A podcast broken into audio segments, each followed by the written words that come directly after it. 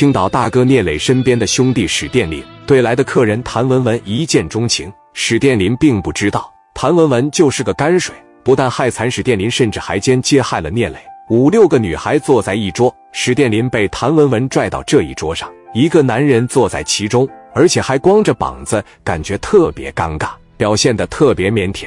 聂磊在上。面一瞅，这不行了吗？自己就坐那了，你们谁也别替大林操心了。人家这不自己张罗上了吗？这不好上了吗？来来，喝酒。刘爱丽说：“行啊，咱家大林还是有两下子的，把女孩迷倒了。来喝酒吧。”大林出来喝顿酒，捡个媳妇也挺好。谭文文看着史殿林说：“我看你这身手真好，你过去五秒钟就把那个人打趴下了，你练过吧？”史殿林说：“是的，没事的时候就喜欢操练两下子，我就比较喜欢这样的，真好。”哎。你这皮肤，谭文文说话的时候，手蹭了史殿林的胸脯一下，史殿林当时一麻。谭文文说：“你不介意吧？”史殿林腼腆一笑，说：“你看我怎么会介意呢？”谭文文咯咯一笑，说：“我就喜欢这种长得结实的男人，真好。”说话间又连着蹭了史殿林的胸脯两下，史殿林浑身麻酥酥的。史殿林说：“我们喝一口。”两人一碰杯，喝了一口。谭文文说：“哥，我在大学路那边上学。”我是一名大四的学生，史殿林说道：“你是个大学生啊，大学生挺好的。”谭文文问道：“哥，你的工作是啥呀？”史殿林说：“我的工作就是跟着我哥，给我哥开车，有事的时候帮我哥办事。我也是上班的，挣一点工资。”谭文文说：“那你平常出去的时候老威风了吧？”史殿林说：“威风倒谈不上，但是整个青岛三教九流见着我都得叫我一声大林哥。别看我岁数小。”男人就该这样，要么有钱，要么有权。谭文文说：“我佩服你，敬你一杯，一杯又一杯。”史殿林渐渐话多了，对一桌的女孩说：“前一段时间啊，我家歌厅里边来了几个很能打的东北人，拎着小匣子，被我们堵楼上了。我拎着五莲子，嘎巴一进去压着打。见过五莲子吗？”女孩说：“没见过，没见过。我很容易让你看一看。”史殿林越是说，女孩越入迷。喝了一会儿。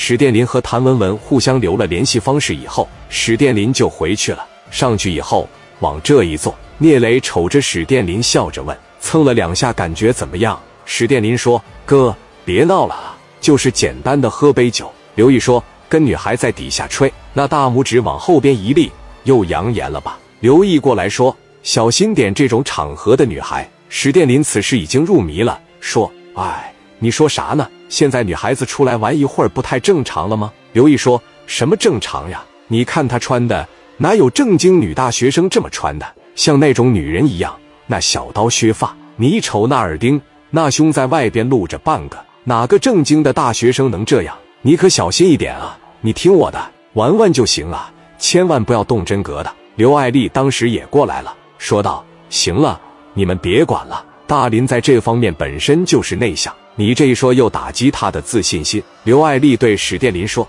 没事，喜欢就带回去，嫂子给你把关。要是正经家姑娘呢，嫂子给你管；如果要是不正经的姑娘，嫂子也能看出来呀。”刘爱丽对刘毅说：“你别说了，赶紧走吧。”史殿林说：“刘毅，你他妈老扎我心。”刘毅说：“我就愿意扎你的心。”聂磊和兄弟们喝的差不多了，也就回去了。史殿林坐在家里边，美丽的邂逅。一想起来，心就砰砰跳，辗转反侧，难以入眠了。手里边拿着电话，想打给谭文文，却又不敢。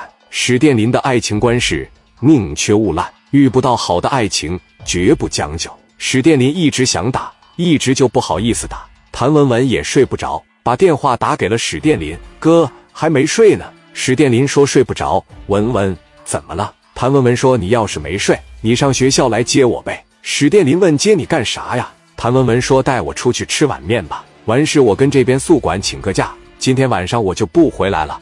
你带我住酒店吧。”史殿林一听，结结巴巴的说：“这速度是不是太快了啊？”谭文文说：“你不会把我想成那样的女人了吧？”史殿林说：“没有，没有，没有，我只是感觉这幸福来的有点突然。”谭文文说：“那你来接我吗？”史殿林说：“行，我去，我领你吃碗面。完事，我们家也有酒店。”放下谭文文的电话，史殿林把电话打给了聂磊：“哥呀，我把车开出去一趟呗。这么晚了，你干啥去？”我去把那个女孩接出来，完事儿以后带她去酒店。不是，兄弟，你这行不行啊？哥，我开一开，那有啥不行的？那哥的车不就是你的吗？你开吧。行，那我就开出去了。电话一放下，史殿林拿了一沓人民币往兜里边一塞，来到全豪实业，开着奥迪一百就出去了。来到大学，把谭文文接出来，往奥迪一百里边一坐，史殿林感觉太幸福了。两个人来到一个面馆里边，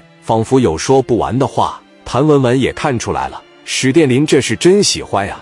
谭文文问：“你这车多少钱？”史殿林说：“车不贵，四五十万。”谭文文问：“你将来考不考虑买一台这种车呀？”史殿林说：“我买车没用啊，我哥说了，他的车就是我的车。之前家里边有个大奔驰，我们都不开了。”谭文文说道：“那还挺好的呀。”史殿林感觉谭文文有点和在夜店的时候不太一样了，总是问一些比较现实的问题，但是也没有多想。